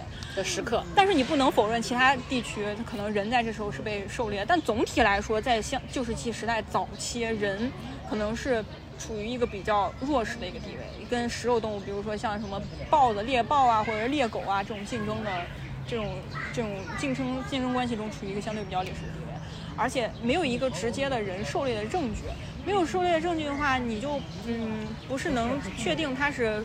它对其他大型哺乳动物是属于一种狩猎方式，还是一种食腐方式？就是获得了它们上的肉的话，这种狩猎方式还是一个食腐方式？什么叫食腐方式啊？就是这个动物你死在这儿了，然后我就勉强过去吃一吃。也不是勉强，然后史前人估计挺开心的，那个动物莫名其妙死在这儿，他过去把身上的肉 捡起来吃了对捡对，那就叫捡食者嘛，就食腐者。这种不是很确定，直到大概反正是五十万年，距今五十万年左右吧。然后有一些比较明显的证据显示，人有明有那种反正比较坚实的证据显示人是狩猎的，就是呃狩猎证据。哎呀，这会儿不知道该怎么说话了。嗯，就是有一些呃比较明显的狩猎证据，比如说一些呃三十万年左右那种什么德国那边圣宁根出现出出出出土的一个嗯木质的一个头质的像矛一样的那种东西，那就是一个狩猎的一个证据。之前你又很难发现嘛，你像顶多就是石器，石器你又没有办法确定它是属于投掷啊，怎么样跟大型动物怎么怎么杀掉这个大型动物，你很难确定它和它的之间关系，除非你像有些遗址里面它出土那些动物身体里面它嵌一个实质的矛头啊，或者是什么，对，有这种出土方式，你就会知道啊，这个动物可能是被人干掉的。但是其他的话，上面只有一些被切割肉的痕迹，那些骨头上。嗯，或者是砸击痕迹，然后你就没有办法确定它是是不是人杀死的，嗯，这就是一个争论吧。就你们要去复原，就你们研究这个方向要去复原人在这个，就不仅说跟动物怎么 battle 的，然后它在整个 battle 过程中占据的这个地位对，是不是有优势？对对对，它跟动它跟动物的竞争关系，其他动物的竞争关系。你想，如果是同一批有同一，比如说有有同一个马在这儿，我想吃它，然后一个一个猎狗也想吃它，然后我们俩就 battle，看谁赢了，嗯，谁谁这个能吃掉它。对于你们考古研究者来说，它就是一个猜测的，就是就很难确认哎，就是你现在我能有的材料只是一些动物的骨头，嗯，我怎么能？这个就是看，嗯，怎么说？你这个马然后死了，嗯，这个话说的好奇怪。这然后这匹马，然后我们发现了这匹马的骨骼，然后但是你发现，就是就是怎么说？根据它上面一些痕迹，还有它埋藏的，呃，根据一些人类行为生态学和那些动物食肉动物行为生态学来推测，它是被人类吃掉的，还是主要被食肉动物吃掉？比如说你这个马，它鼻子上。正好有一个切割痕迹，它这个痕迹是比较典型的，就是剥皮人类剥皮的痕迹。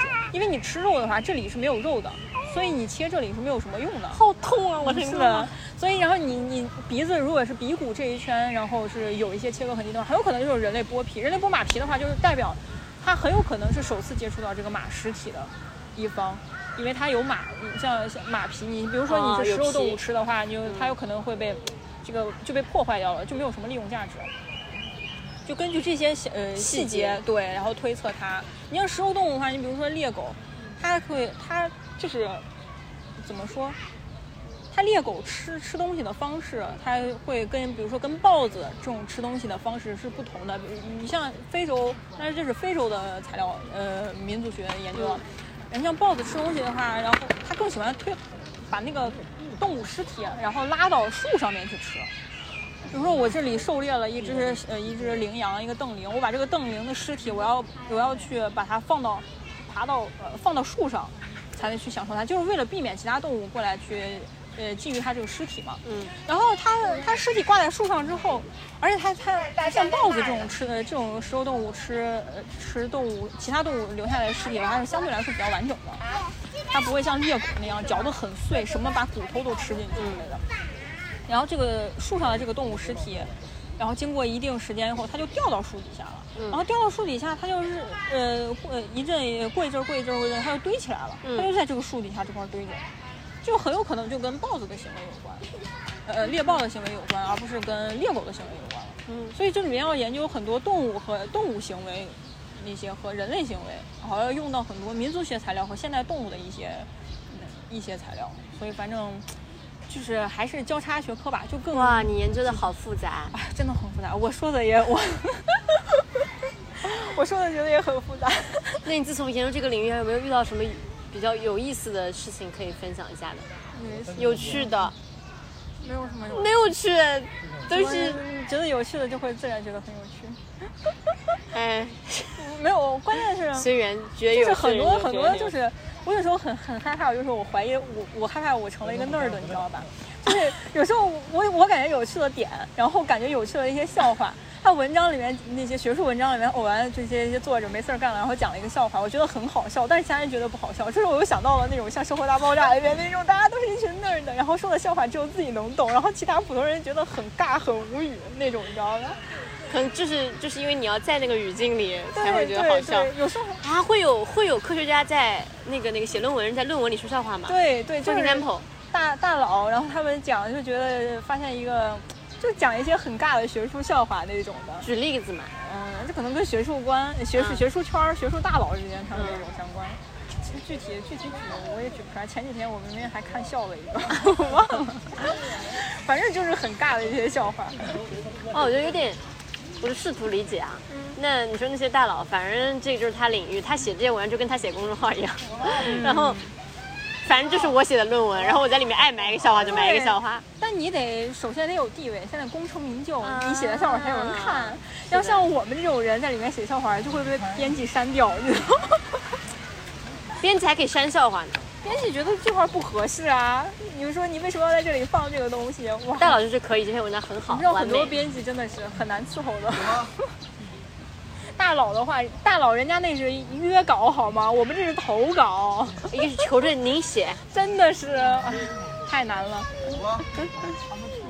就那是看上去我们主体都聊完了呢。太好了，动物驯化要说吗？什么东西？动物驯化，就你在研究这个里面我设计动物驯化不设计？我我设计的不是我不是特别了解这个东西，这个比较偏后端了，有点像新时期那时期了。样子。就是那我最后问一个我这个主体的问题，你怎么看进化论啊？我们聊聊进化论。所以我这都发展。我怎么看进化论？因为我为什么要问这个问题？你上次第一次就在北京见我的时候，你就举了个例子嘛，你自己说这个故事来。没有这，那我来给你讲，你可以你。讲你讲。就是说这个杜杜吧，他说他在杭州玩的时候，在西湖边认识了一个男子，那个什么学画画的一个男的，对然后聊得挺好，聊得挺好。最后他们俩就把这个男，你是把他删掉了还是什么？吕布删掉了换了删，把他删掉的原因是什么？他说发现这个男的不相信进化论，我当时就是啊，没有，他是神，就是怎么说，神学的那种那种派系，嗯你就觉得就是价值观上特别特别不能接受。就尤其是在我对他解释了这个进化论合理之处之后，那你给我解释解释进化论的合理之处。那你我先问问你，你在上学的时候，你学进化论的时候，你是怎么你你获取的进化论的知识是什么样的？进化论为什么是物竞天择，适者生存。哎，不对，啊这是天演论，这是不一样的。那进化论是什么啊？进化最最开始的进化论是你太 nerd 了，你还调笑我。你说，哎，你知道的不对，你知道的你，哦，好，天哪，我已经这样了吗？你说，你说什么难过啊！最终变成活成了自己讨厌的样子。我好悲伤。所以当时那个西湖那个男子是这样看我的吗？我真的。对不起啊，如果听到这个那个西湖男子听到了这个这个播客的话，不好意思啊，跟你说声对不起。就是大家秉持着不同的价值观。但我也没有 diss 他啊，没事，你先说什么是什么是进化论？删掉了。什么是进化论？不是，像我们知道有像物竞天择、适者生存这种是传到进化论传到中国，然后并且、哦并且适配当时那个社会背景，就是列强起就是、哦，原来如此。对，列强割据我国土地这种背景，大家就是，然后就是很多人就提出来啊，物竞天择，适者生存，就是你要你脑子里还有什么社会达尔文主义？对对，社会达尔文那是对，有点像社会，就是你 battle 不过其他人，你就得死，就是这种物竞天择、适者生存的含义。但真正的进化论，它是不是那种？它更多的是一个是你自己基因的一个呃突变，然后再加外加的一个，也不能说基因突变，就是你基因上的一个变化，再加外外界的一个环境的一个选择。就是我之前之前给你讲的，比如说这片草地生活了三个蜥蜴，然后 生活了三个差，他们是一个族群的蜥蜴种 种群的蜥蜴，然后这个蜥蜴就跑远了，然后一个跑到水边儿，然后一个跑到山上，一个跑到树上，他们就是生活环境变了，生活环环境。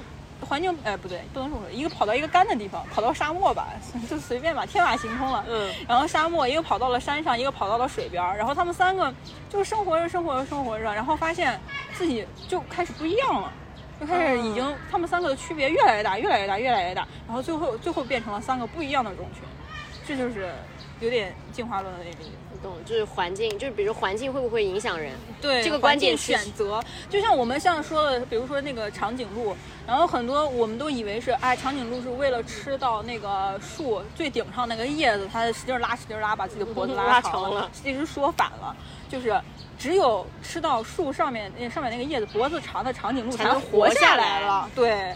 然后才活下来了，变成现在的长颈鹿。脖子短的已经死翘翘了，灭绝了，就是这个样子，或者是变成其他的那种。那可以复述为环境会选择对，环境会会会选择动物，嗯，对，会选。是说如果我不适合这个环境，我这个动物，那其实物竞天择，适者生存，说的挺有道理的呀。社会环境是吧？社会达尔文。但是物竞天择，嗯，可以吧？反正是看怎么理解了，怎么理解了。但是它的核心扳回一局达尔文。好的，好的。就跟它环境对人类的影响特非常重要，非常重要。你像刚开始人人类最初演化成猿，呃，不是从猿演化成人，然后人类出走非洲，就很很多程度可能都是跟环境相关的。环境刚开始，比如说一一种假说，只是一种假说，环境非洲气候变得干旱了，嗯然后树少了，然后猿没办法从树上下到地下活了，然后它就变成演化成演化成直立行走，然后演化成人这样子。嗯，然后还有人类从出走出走非洲，就是非洲的气候波动太强了，这个热冷热冷交替交替交替不停交替，人活不下去了，人跑了，跑到其他地方活了。这就是环境对人的影响很大，一直到今天，环境对我们现在的影响还是很很大。对，那这个里面我就想到两个点，就是我觉得包括自己生活就在想，嗯。包括去说我有没有自我的意识意志，这个点就体现在我能不能去真正的像现在大家之前比较进步论的想法去说，我能够有主观能动性去改造我生活环境，就是 OK 环境不好，有一种人的说法就是你去改造这个环境啊，人定胜天。人定胜天。那我现在就是在最近的生活中，我又感受到，可能说环境不好，我只能选择换一个环境。就一种是说，就其实我觉得人和环境的过程是交互的，也有可能是说他筛选了我不喜欢他，我就活不下去；也有可能是说，因为我不喜欢他，我就跑到换一个区域去生存。但是都不可否认，环境对就我的主观意志其实没什么用卵用。我现在发现，你的主观意志还是跟这个环境在交互它会决定你方方面面的自己的想法。你要在适应它的大前提下，然后进行自己的一些改造，改造环境。你改造环境不可能是整个全全球的环境改造，否则那就是流浪地球了。你就只能区域性的，然后在你能改造的范围之内进行改造。但我其实最近也在看一些什么哲学、玄学、佛学什么之类的东西，这不它这其实不矛盾的。对对就我我相信进化论和我也相信，就那种力量，或者说有一些就很玄，我一下说不出来那种东西。就是看哪个能解释就用就上哪个理就。最近哪个东西能让我比较开心，我就可能相信哪个这个。无所谓，对。嗯，对。关键，但是西但是西湖的那个男的他是怎么的？他是说相信神创地球，然后神创是人还是神创地球？那比较像那个，就是像信耶稣那派那个对，但是他信的不是耶稣，他说是反正是别的神，感觉好克苏鲁啊。是 这个已经学派没有没有没有，不是学派，就是他说我们就是那个是谁？这涉及到确实他有宗教观念。对有宗教观念，其实中国人真是就包括我昨天看一个说法，说比如佛学，它也是说你就佛它不能说是一种 religious，就是其实佛里面是无神论的。嗯，靠自己是吗？就他说现在就佛进到中国之后，它的演化，我们去庙里面看到一个形象，嗯只是说一个形象，但它的本质是无神论的。就像比如说什么所谓一花一世界一树一树一菩提这种禅，它其实是说神在物里，就是哦所以你他说你可以把这个神理解成佛，你也可以理解成灵性，你也可以理解成一种造物主的生命力。嗯，你看它是本身就在这个物体，这个物体里自带一种对，某种生发的力量。嗯所以它本质是无神论的，它并不是说 A 创造了 B C D E F，而是说花里自己有它的原生的力量，树里自己有原生所以。佛教就不会发展出那种权力发展是比较少的，像基督基督教那种神权或者是怎么怎么样。对，我这就是他说中西文化，包括佛这个东西，不是也从印度过来，其实还是东亚这边、亚洲这边的，嗯。所以，有点，嗨，科学，对，但是我觉得科学的尽头是神学这句话，我觉得还是有点问题的。你像他那个男的，他就会这么说，但是我觉得只是很有可能只是被发现的科学。我我倾向于理解成科学的尽头是哲学，嗯，然后嗯神学只是哲，在我心里，它只是哲学的一个部分。对就是有一类哲学说是神创造的，就是有一个东西，有一个至高无上的东西创造了以下的东西，但这个力量也可能散在空气中了。我是觉得，你想在古代的话，我们看现在的手机也会觉得是一种神，就是神神的力量或者是怎么怎么样，因为我们没有接触到这个领域的知识。但是现在我们接触到这个领域的知识了，了解它工作背后工作的机理的话，又觉得啊，那这是这是科学之类的。嗯，我觉得就是了解的东西吧，了解的东西，能了解的东西都是科学。但是你了解不了的，有的人可能会把它一些神圣化，或者甚至妖魔化，就会觉得啊，这是神的力量。像牛顿那种老年嗯，但是我不是很清楚这种物理方面，我不是很清楚，它是不是有一个有一个最终确实没有办法解释的东西，所以我这个也不予置评。但是我目前接触的消息，我是觉得，我只是觉得没有不是很了解的东西，可能人就会把它神圣化。对，我觉得可能出于恐惧也好，出于对啊，这就。跟刚开始那种雷电啊、闪电或者那种巫术的巫术最开始的使用就是。哦，就是我我我现在是个原始人，我得多恐惧啊！就天上突然有个雷电，对啊，这就是那个哇，你就会觉得是世界，你就是伟大的天空。金枝里面讲，就是我巫术巫巫巫师怎么跟这个原来这个阶层然后区分开的？你怎么开始区分阶级的？就是我我了解了一些运运作的机理，然后我就是我给这些普罗普罗大众说我能跟他沟通或者怎么样，我不一样。我很 special，所以我从你们这个阶级里面分化出来，我就产生一个新的阶级。刚开始，最开始阶级的分化，就是因为人掌握了一些玄幻的那些力量。你想，刚开始就是占卜啊，或者是祭祀啊，这种就属于社会，呃，这些统治者或者是权力掌握者这种，这就是你觉得这个因果关系是什么呀？是因为他们掌握了这些这种，他们成为了统治阶级，还是说他们因为啊，算了，这个我自己也不是很。我个人认为是，怎么说，人还是一部分人获得了一些特殊的力量，所以他从里面脱颖而出。你比如说，你就刚说，又返回刚才那个海洋海洋资源的那个问题。你想，海洋资源就是，嗯，我想一下，你那个，你这种海洋资源，你限制有规律的，或者是在一个地方出现的，定时会出现的一个资源，然后几个这个地区，然后几个人群对它。就是知道这个资源，你开始争夺的时候，你人群和人群之间的对抗性就会增强。你像刚开始大家都捕猎一些一些大型哺乳，或者是大家都混得不是很好，不知道有一个定时定点出现了一个固定资源的话，你这种人人平等的可能性就会很强。但是你要知道，会了解更多这些呃规律性的东西，或就是获得资源的规律性的东西的话，人呃群体和群体之间对抗性就会增强。你群体内部你合作的能力也会增强。比如说你呃，咱俩是一个人群的，然后我们知道这里会定时会多长多长时间之后出现一种贝类，这时候你去采集，我帮你放风，这种合作的性就会增强，然后同时就会带来你技术复杂性，然后你挖这个贝会专门会用一个，你撬这个贝类会专门用一种工具，然后这种这种复杂性会增强，你的认知复杂性增强，然后同时你还伴有一些装饰品、艺术品，然后你把这个贝壳取下来，然后做一些装饰啊，做个项链，这种都会增强，然后同时你的社会。你的社会复杂程度也会增强。就是我们俩只有我们俩知道这里的规律，但这个其他人不知道，别的部落不知道，然后我们部落其他的人群可能不是很清楚，咱们俩的地位就不一样。嗯，我觉得可能是这样。像我上次问你的一个问题，就是为什么国家要不不是国家，就是为什么科研机构还需要资助一些钱去研究这么一个东西？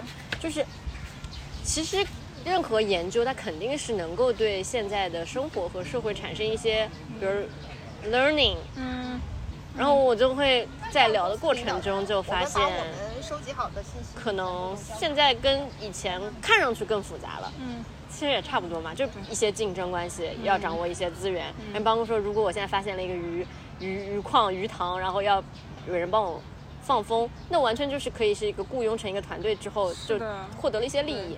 我们咱俩普通的简单的合作关系又发展，发展成雇佣，再发展，发展成什么外包之类的东西，这就是人在上面就发挥自己的想象，就跟那个你看过那个《人类简史》吗？他那个很有意思的一个特点就是，呃，很有意思的一个观点提出来的，呃，当然我我我不是说完全支持啊，嗯他有很有意思的观点就提出来，就是当今社会的模式是全部建立在人类的想象上面，就是我自己脑子里面想。制定出来的这个规则，其实它是没有不存在的。就比如说咱们俩这个雇佣外包关系，然后这个公司的模式，这一切都是不存在的，都是我脑子里面想出来的，嗯制定出来这个模式。然后我们按照这个模式的规则，然后比如说法律啊或者什么规定啊什么，按照根据大家都遵守这个规则嗯来，还有进行社会这个运转。啊，是不是他说就是这个样子国家是想象的共同体？好像是吧？我忘了，很早很早之前看了嗯，然后我就觉得啊有点道理，但是对他的这套理论，他的这种说法也是一种想象嘛，他试图去也是一种理解这么长的一个历史中人类怎么发展那个东西。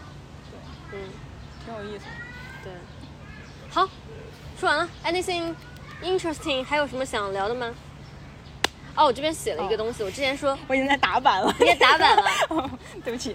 这个是我什么时候写出来的？就是什么？进化论那个地方，我说科学让人一步步走出自恋的荒野。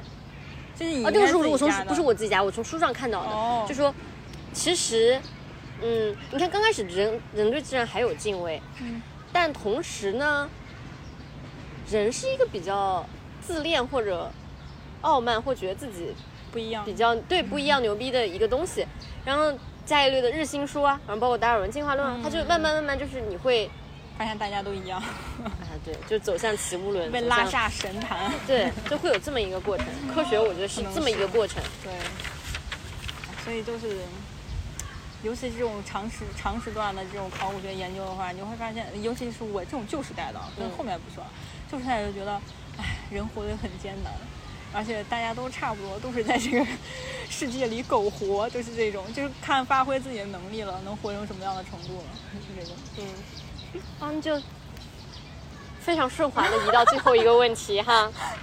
这也是我一个嗯朋友或者好几个朋友，他们都提出了类似的问题，嗯。就是说你现在的工作，包括你的研究，它非常是一个，就是首先时间维度上特别遥远的一个时代，嗯。然后同时它的时间尺度上，就是你动不动都是你看多少多少亿万年，多少多少万年，然后我们现在的生活其实是一天一天过的，然后我们发生很大的动荡是以几年计，然后十年就这样。在这两种，一个是远时间的远，一个是时间尺度的弹性化，它会对你对现代生活的理解有什么影响吗？嗯，影响就是很佛系，就是关起门来搞我自己的就行，就是看多了，为什么会让你有佛系的这个？就是觉得，哎，总归还是这样的，就是。怎么说？你比如说是世界和平和不和平的事情吧，世界总就是研究后研究这些考古学后，发现总是不和平。对，世界就没有没有完全和平的时候，总是不和平，这是人类社会的一个常态。嗯，我就觉得哎，无所谓了，很佛。而且我就觉得，像这种你时间尺度比较遥远或者是比较早的这种搞这种研究的话，你会觉得跟这个社会比较相对来也相对而言啊，相对而言比较剥离。嗯你就觉得你活在你的世界里，然后别人活在别人的世界，我觉得这样挺好。就比较那儿的吧。通过距离感保，听我打了个嗝，通过距离感保持了你自我的一种，嗯，嗯，对，就我最近也是看了一些历史啊，我觉得挺好，人就需要，我觉得还是人需要有自己的世界、自己的空间。当然，你不可能完全待在这个世界里啊，但是就是尤其这个世界现在这个社会就是很很乱很躁，大家都会每天都会情绪很不好或者怎么怎么样，很激动的时候，我觉得你要有自己的一个世界，你把自己的心思扎在你自己那个世界之后，你会平静很多，也是另一种，就像寻求一种像寻求一种宗教慰藉的一种感觉而已。嗯，就找到使自己的心平静的方式。对，是的，你就会觉得哎，动荡太快了。是的，是的，无所谓了，你就干做好自己的事情。嗯。哇，一只乌鸦飞过了，一只鸟飞过了，好，就可以收在这里。谢谢大家，谢谢。好耶。